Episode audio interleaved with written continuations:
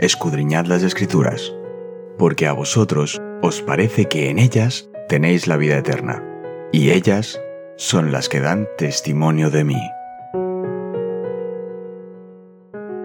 Es momento de nuestro encuentro con Cristo.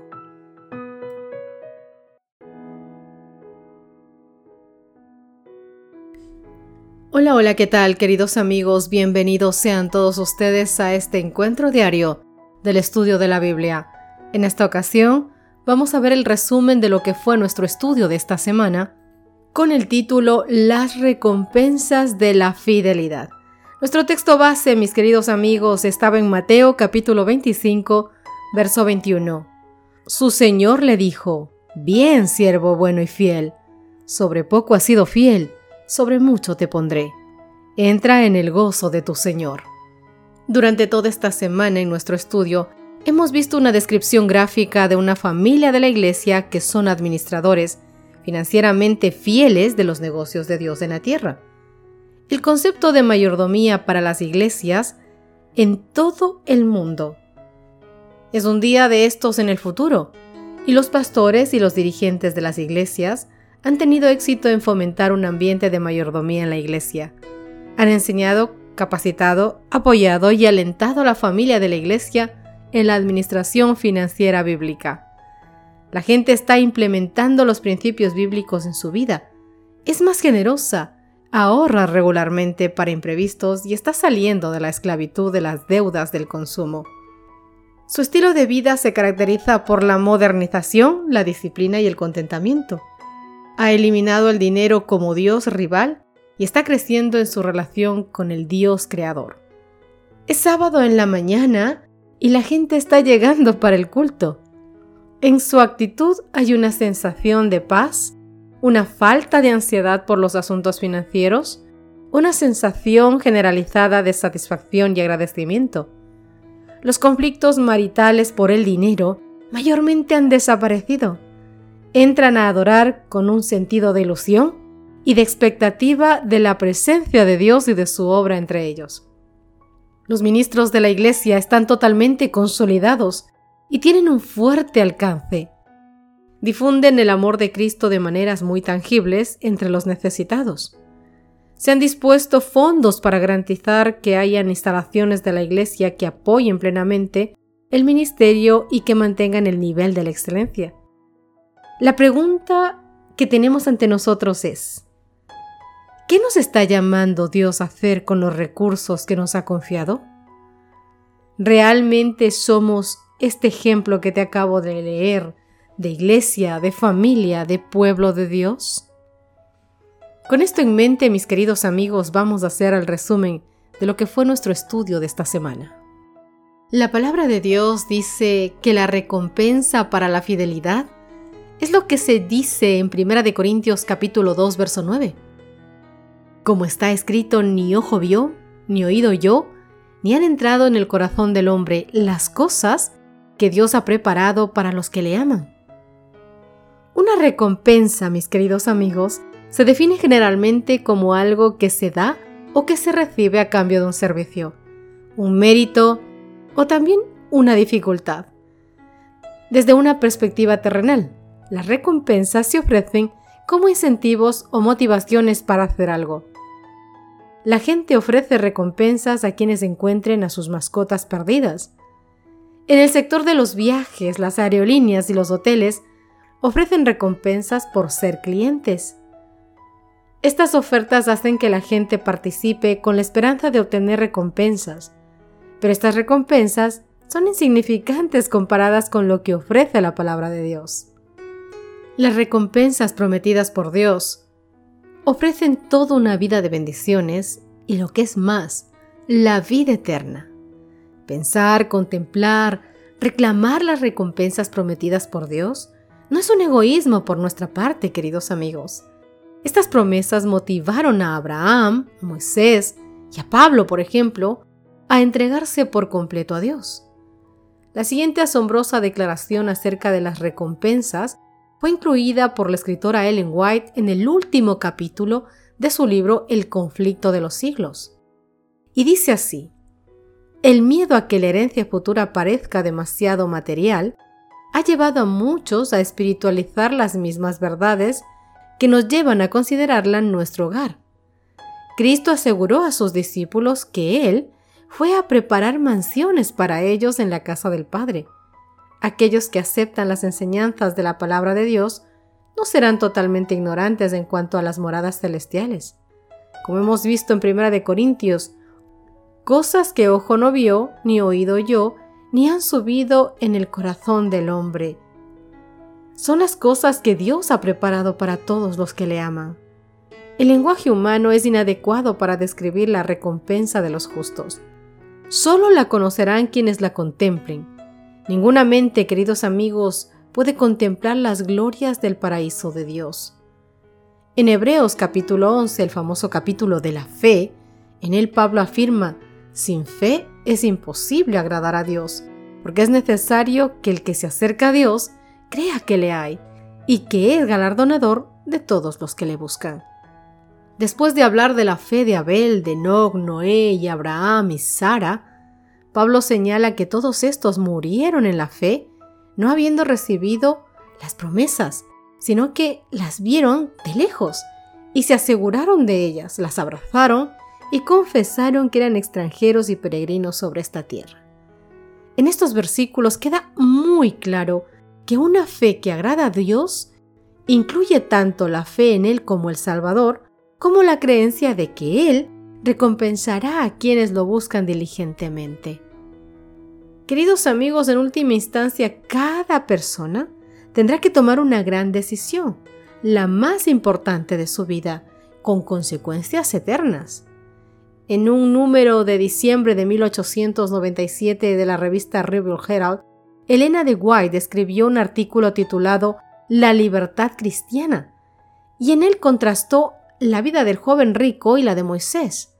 Y luego señaló que cada uno de nosotros debemos tomar esa misma decisión alguna vez en nuestra vida.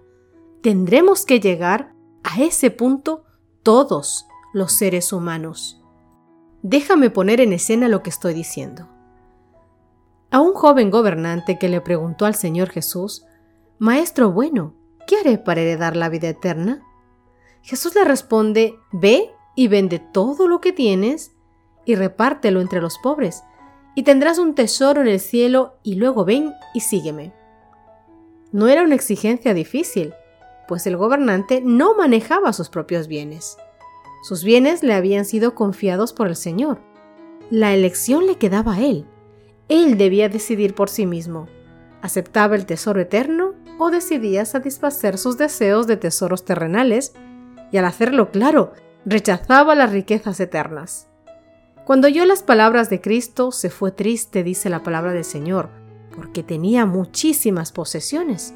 Y entonces el joven rico escogió el bien terrenal y perdió el peso eterno de la gloria. Individualmente, queridos amigos, todos nosotros somos probados como lo fue el joven gobernante. Tengas o no tengas muchísimas posesiones, Dios nos prueba para ver si, como administradores, se nos puede confiar con seguridad las riquezas eternas. ¿Haremos como el gobernante aferrándonos a los tesoros que Dios nos presta, escogiendo lo que parece más agradable al corazón natural y negándonos a usar nuestras posesiones como Dios dice claramente que espera que lo hagamos? ¿O tomaremos nuestra cruz y seguiremos a nuestro Salvador en el camino de la abnegación? Moisés tuvo que elegir entre el mundo y Dios también. A él se le presentaron dos objetos opuestos. Primero los tesoros de Egipto, el honor de una corona temporal y todos los beneficios mundanos implicados en esta elección. Todos fueron presentados por el príncipe de este mundo. El príncipe de la luz el Redentor del mundo, presentaba el lado opuesto. Él presentó las recompensas, las inescrutables riquezas de Cristo y mostró también el camino de aflicción, abnegación y sacrificio que deben recorrer todos los que obtengan esta recompensa. La decisión quedó en manos de Moisés como queda en cada uno de nosotros. Como agente moral libre, él debía elegir, y todo el cielo estaba interesado en este asunto. La obediencia a Dios, con la recompensa eterna de la recompensa, o la obediencia a lo que más agradaba a su propia voluntad? Por la fe Moisés, queridos amigos, cuando llegó a la edad madura, rehusó ser llamado hijo de la hija del faraón, prefiriendo sufrir aflicción con el pueblo de Dios, que gozar de los placeres del pecado por un tiempo, estimando el oprobio de Cristo como mayor riqueza que los tesoros que le hubiera dado Egipto, pues tenía respeto a la recompensa de Dios. Moisés tomó la decisión de formar parte del pueblo de Dios, sabiendo que tendría que afrontar sufrimientos y dificultades en lugar de disfrutar de una vida de riqueza y comodidad como gobernante de Egipto. Queridos, la conclusión es que el joven rico se aferró a sus posesiones terrenales y perdió su recompensa eterna. Moisés, en cambio, dejó a un lado las riquezas terrenales por su recompensa en el cielo. Su sabiduría se refleja en la decisión del hombre que encontró el tesoro escondido en un campo. La parábola de Mateo capítulo 13 verso 44. De gozo va y vende todo lo que tiene y compra aquel campo. Lo que dejó, queridos amigos, no fue absolutamente nada en comparación con lo que ganó. Y se alegró de hacer aquel trueque. Jesús dijo, de cierto, de cierto os digo que no hay nadie que haya dejado casa, padres, hermanos, mujeres o hijos por el reino de Dios, que no reciba muchas veces más en este tiempo presente y en el siglo venidero la vida eterna. Qué bonito, ¿verdad? Así que para los seguidores de Cristo hay una recompensa ahora, en este tiempo, y en la eternidad también. La Biblia registra muchas recompensas actuales. Isaías capítulo 26, verso 3 o Salmo 119, verso 165 son solamente un poco de tantos ejemplos de las promesas del Señor, donde se nos promete felicidad personal, menos estrés, protección de Dios, una mejor calidad de vida familiar, más estabilidad en el matrimonio, un mayor nivel de éxito en la carrera profesional, y podemos añadir la alegría de estar en una relación de alianza con Dios, la satisfacción de apoyar la obra de Dios y la bendita esperanza de la segunda venida del Señor Jesucristo. Por supuesto, hay muchas más recompensas y deberíamos contar a menudo todas esas lindas bendiciones que recibimos de Dios. Queridos amigos, Jesús concluye las bienaventuranzas que abren el sermón de la montaña con estas palabras. Y con estas te quiero dejar a ti también al terminar el estudio de este trimestre. Bienaventurados seréis cuando os vituperen y os persigan, y digan toda clase de mal contra vosotros mintiendo por mi causa. Alegraos y regocijaos porque grande es vuestra recompensa en los cielos, pues así persiguieron a los profetas que fueron antes de vosotros. Mateo capítulo 5 versos 11 y 12.